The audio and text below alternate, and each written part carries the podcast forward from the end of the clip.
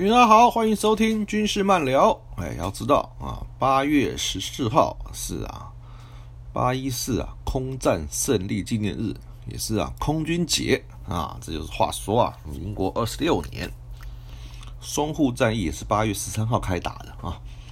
然后呢，因为当天呢就有我们的空军啊去轰炸日军阵地的记录啊，所以日军呢就在隔天呢。隔天呢，要就派出啊轰炸机群从台湾派出来，然后要去对我们哎上海附近的笕桥机场啊，就是空军官校机场啊实施啊轰炸，想摧毁我们空军的实力，毕竟是最接近上海战场的机场嘛，那怕我们到时候把飞机都集中到那边去，然后呢，到时候呢作为啊一个基地前进基地去轰炸日本的哦在黄浦江上的军舰啊或阵地。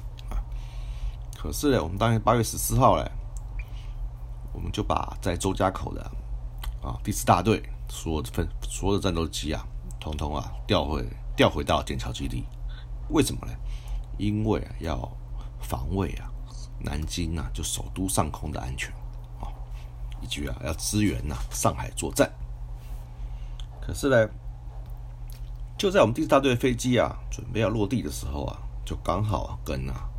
日本轰炸机啊，遭遇到了，然后呢，我们当然就奋勇的攻击日军的机群，因为当时的轰炸机啊，因为太过于骄傲了，很自满了，没有护航战斗机，所以被我们的被我们的战斗机啊追着打，追着打。毕竟轰炸机啊，速度慢啊，反应慢，不是啊战斗机的对手，所以那次就创下六比零的大捷。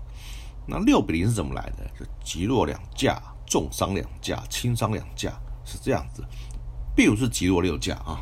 后来考证过了，这后来考证过了，所以史称啊八一四啊空战大捷。然后这场仗也振奋了当时民心士气啊，因为大家都知道我们当时的空军啊，能作战飞机非常少，非常少啊，号称有三百架，其实只有九十七架能作战。第四大队算是最完整的。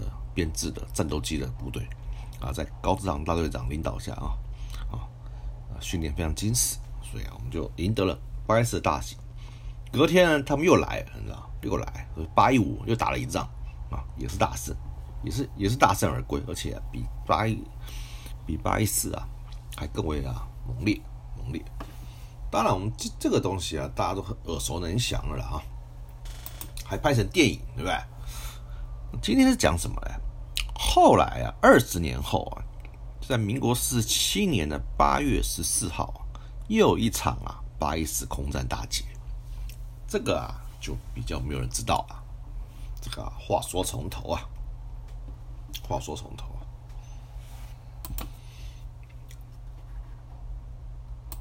自从啊我们撤退来台湾，空军撤退台湾之后，空军的战力啊。算是保持最完整的，八又三分之一个大队啊，是完整的撤到台湾来。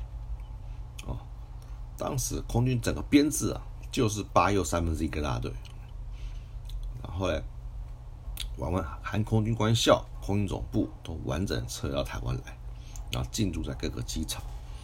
当时主力机种呢，就是 P 五一啊，野马式战斗机。是全世界啊，当时最性能最好的螺旋桨战斗机。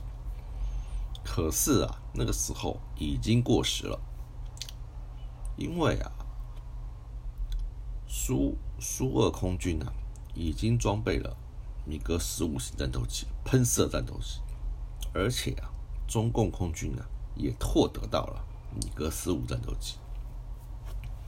自然而然，我们的。我们的螺旋桨战斗机啊，就不是啊喷射机的对手。喷射机的对手，虽然呢在空中有遭遇过，嗯，我们是经高超战机啊，有击伤过米格机的记录，但是总体而言还是啊屈居下风。在韩战爆发之后呢，等韩战爆发之后啊，美军啊军援台湾的第一批飞机啊。居然呢，也不是喷射战斗机，而是啊 P 四七四啊雷霆式战斗机。那也是啊，螺旋桨的飞机。当时空军很傻眼，说怎么不赶快装配最新的喷射机呢？结果啊，就是装配不到，又苦苦撑了好多年。那一直到韩战结束之后，韩战结束之后啊，美军啊才把在韩国战场上啊啊太太换下来的战斗机啊给我们。首批啊。就是 P 八零啊，P 八十啊改装的 T 三三四啊喷射教练机，教练机来之后，F 八四喷射机啊进来，可这两型的喷射机啊都是啊都不是后掠翼式的飞机，都是直的，飞不快，飞不快，根本不是啊米格十五或十七型战斗机的对手，完全不是。他的对手，然后呢？可是啊，空军获了这批战斗机啊，就如获至宝啊，如获至宝。然后呢，就是啊，加强的训练，然后赶快由螺旋桨飞机啊去适应喷射机的操作。当然了，我们的训练还算是啊比中共来的好，也因此。也在美军的帮助下，不论是零件或油料都很充足，都很充足。所以啊，战绩啊，确实比中共的飞行员高超，所以才会有七二一空战，就是啊，欧阳一芬中尉啊，哦，驾着劣势的 F 八四战斗机啊，击落米格十七的两架记录。也因为这次啊，依然很。低很劣势的飞机啊，去击败啊全世界当时啊最新锐的战斗机，所以欧阳一芬呢才破格获得了青天白日勋章，破格，对不对？那后来呢，美军啊又把在啊韩战战场上太玩下的 F 八十六军刀机啊，当时唯一可以跟米格十五抗衡的战斗机啊，交给台湾。然后趁，然后实施啊换装训练，换装训练，所以军刀机啊，很长的一段时间啊，就是在巡弋台海，捍卫啊我们的领空，立下了非常多的汗马功劳。所以今天就是要讲啊，军刀机啊，军刀机啊，在啊平潭上空啊，与啊米格十七啊。战斗的故事，战斗的故事。因为啊，米格十七出来之后啊，军刀机啊又落后了，又又落后了一个时代。为什么呢？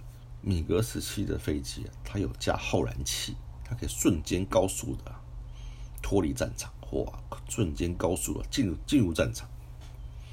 他只要开后燃器跑啊，军刀机追不上。追不上。嗯，当时我们的空军呢，已经当时啊，就是啊，呃，一三五大队啊，已经换装完了军刀机了。然后第十一大队呢，也在换装，也在换装。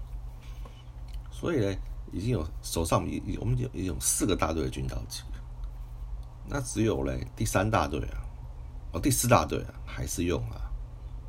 雷霆式战斗机啊，他们主要负责啊轰炸跟啊炸射来使用的，就不进就不做空战，就不做空战。到民国四十七年呢啊，台海的局势啊越来越紧张，越来越紧张。而我方呢就不断的派出征兆机啊去啊，对啊，中共的沿海啊哦的军事要点实施啊征兆。看中共的动向，他们啊，就发现说基地啊，前进基地啊，本来是没飞机的基地啊，都停满了米格十七战斗机。然后一看我们征兆机出海啊，就啊，就实施啊拦截袭扰。那米格十七出来之后呢，因为我们的战斗机又相对处于劣势，都处于劣势，所以呢。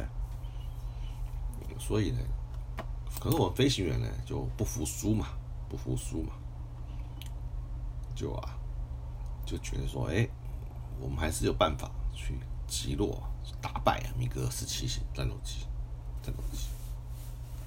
所以呢，到民国四十七年，中共持续啊向福建沿海集结陆海空军啊三军的兵力。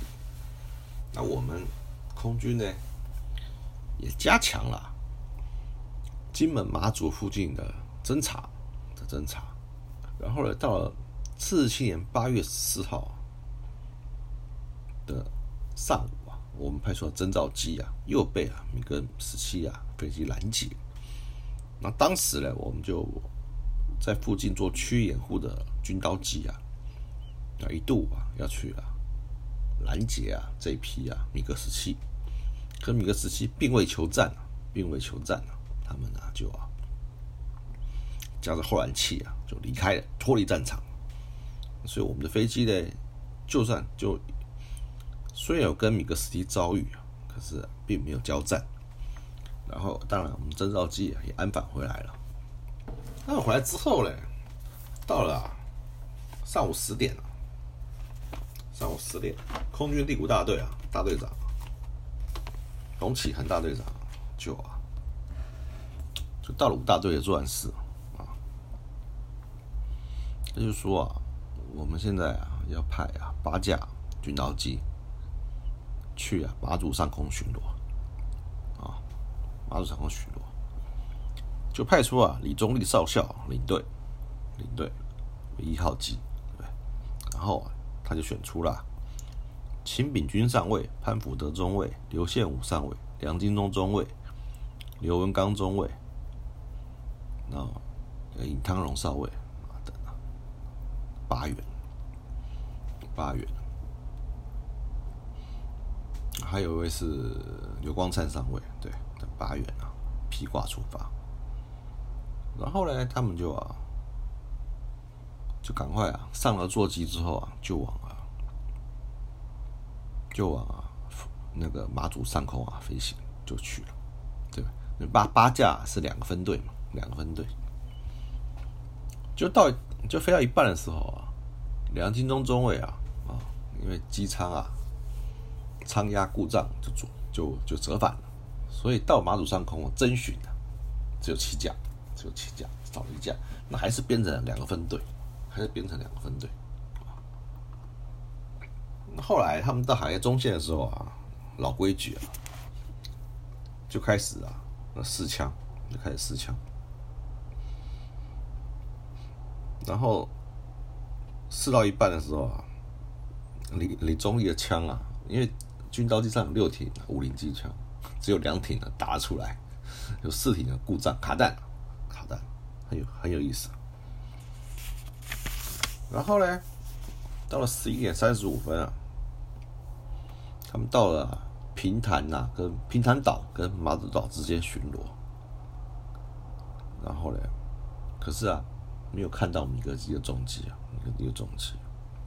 忽然呢，潘福德看到，潘福德中尉就看到了，说：“哎，米格机啊，在啊，啊，西北方。”他一喊，大家都看到，哇，米格机很多，好几群啊。一群一群啊，这样子啊，要下来，然后有，然后其中四架已经冲下来了，已经冲下来了。然后呢，米格机进来之后啊，米格机进来之后啊，李宗立少校领队啊，他就啊一个翻身啊，一个翻身啊，就咬到了四号机的尾巴，就啊，就发射机关枪，就射击了。可是呢，哎，怎么打不到呢？原来因为两挺枪啊，威力不够，威力不够，所以啊，没有造成啊那架飞机太大损害。他又啊加大速度，拉近了一点，然后瞄准油箱位置啊打，打，最后就击落了，就击落了。然后飞行员呢，共军飞行员呢还跳伞。还跳伞，然后，这时候呢，秦炳军上尉啊，他也啊把敌人的三号机啊击落，击落，击落。之后呢，然后呢，那四架就剩两架了，那二号机就跑，可是呢，被第二第二区队的领队啊刘宪武上尉啊抓到，双管齐下。哎，跟潘福德中尉啊一起把他们击落了，所以啊，当天呢就击落了三架，就击落了三架。然后呢，那就这，然后呢还有两架飞机啊在区隔战场，就是啊挡住啊，就因为还有两架飞机在高空啊，主角啊，剩下的米格机啊进来。所以啊，就啊，剩下五米格机啊就没有办法来支援啊，所以这四架就被我们追着打，就被我们追着打，所以呢，就啊造成了当天呢三比零的空降大捷，空降大。可是呢，可是呢，虽然我们啊获得了胜利，虽然我们获得了胜利，可是啊。回程的时候啊，刘光畅刘光畅上尉啊，因为飞机故障，就掉到海里面去，然后呢，生死不明，生死不明。所以呢，说三比零也可以，实际上也可能是三比一。可不管怎样，就是获得了胜利，就是获得了胜利。因为这个胜利啊，非常的，我们空军非常渴望获得这个胜利。第一个就是加强自己的信心，就是啊不会去惧怕米格十七。那第二个啊，第五第五大队啊，第五大大队啊，确实啊打得很漂亮，在很短时间之内啊，就把米格机啊瞬间消灭了三架。所以当时啊。飞机还没落地啊，新闻快报就出来了。一方面鼓舞空军士气，二方面鼓舞民心士气。所以啊，当飞机落地之后，桃园基地啊大肆庆祝，大肆庆祝。然后啊，也啊传到了台北啊的最高统帅部，最高统帅部。很快的，当天下午，他们归训完之后。下午啊，就啊专机啊到了到了台北去接受表扬表扬，然后颁发奖金奖章啊，奇洛米克机啊，就是这这这七个人，这七个人，然后获得很大荣誉啊。可是对刘光灿上尉的失踪啊，就啊在当时的氛围下就只字不提了，就只字不提了。所以刘光灿上尉到底怎么样掉到？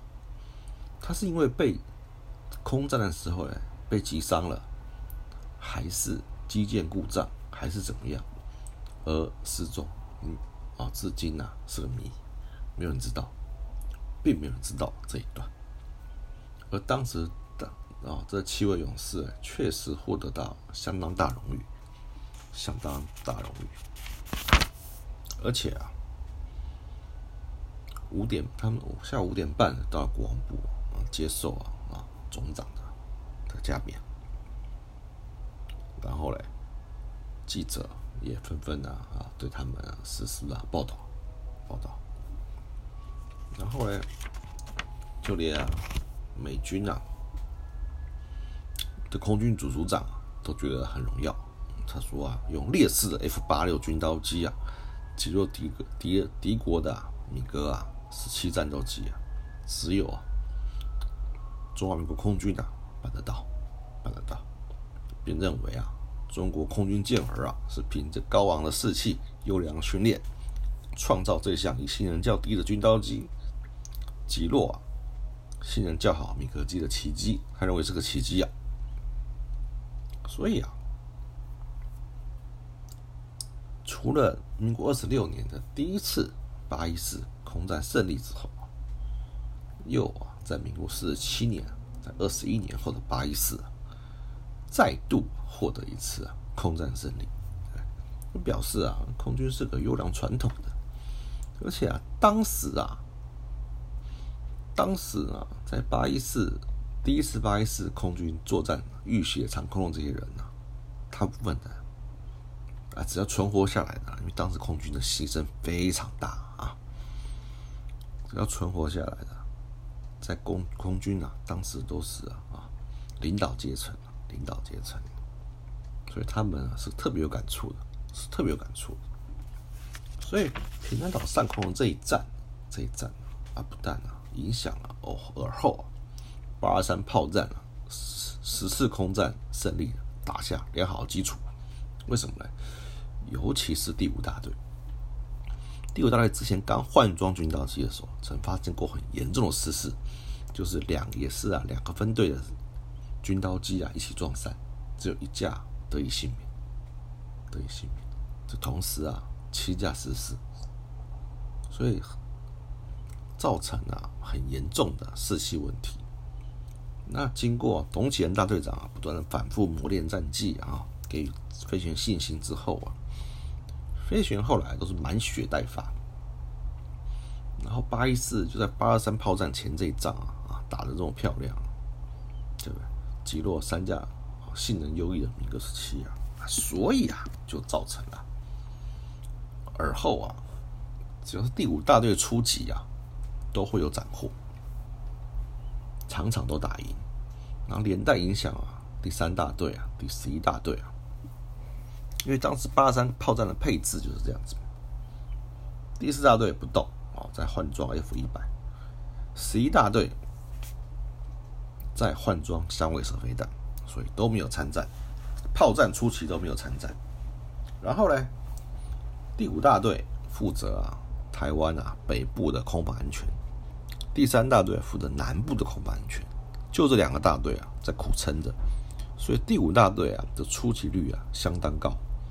所以啊的战胜率很高，所以第五大队出了非常多啊，出了非常多的啊空战英雄啊。第三大队也有，十一大队是后期的，都是后期的。所以啊，当初的三十一比一啊的这个战绩啊，第五大队啊就包办了二十一架，就包办了将近七成的击落率的击坠率，非常高。非常高因为这一仗啊，对，打出了民心士气啊，对于之后的台海战争有啊无与伦比的示范带头作用。所以呢，要为啊当初这批啊勇敢的飞行员呐，勇敢的飞行员喝彩，因为没有他们啊啊的浴血长空啊，对不对？浴血长空的奋战。没有后来的胜利，当然了，我们要对这些空战英雄表达我们的敬意。另外呢，也要对啊这场战战役啊，对不对？失去生命的刘关灿上尉啊，啊，表达我们的致敬，没有他的牺牲呐，也没有后面的胜利，没有后面的胜利。所以啊，这场仗啊，正是空军啊。好的精神力啊，传统的延续，让人觉得非常的感动，非常感动啊！也为啊，在空军节这个时候啊，表达我们的最高敬意啊！今天啊，就聊到这里，下回啊，再见。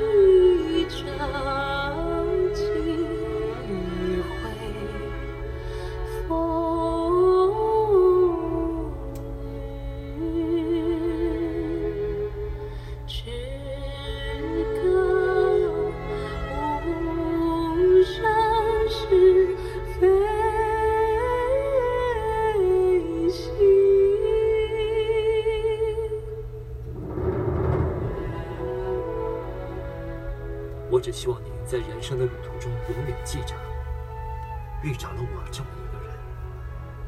我很羡慕你在天空，觉得离上帝比较近，因为在蓝天白云间没有死亡的幽谷。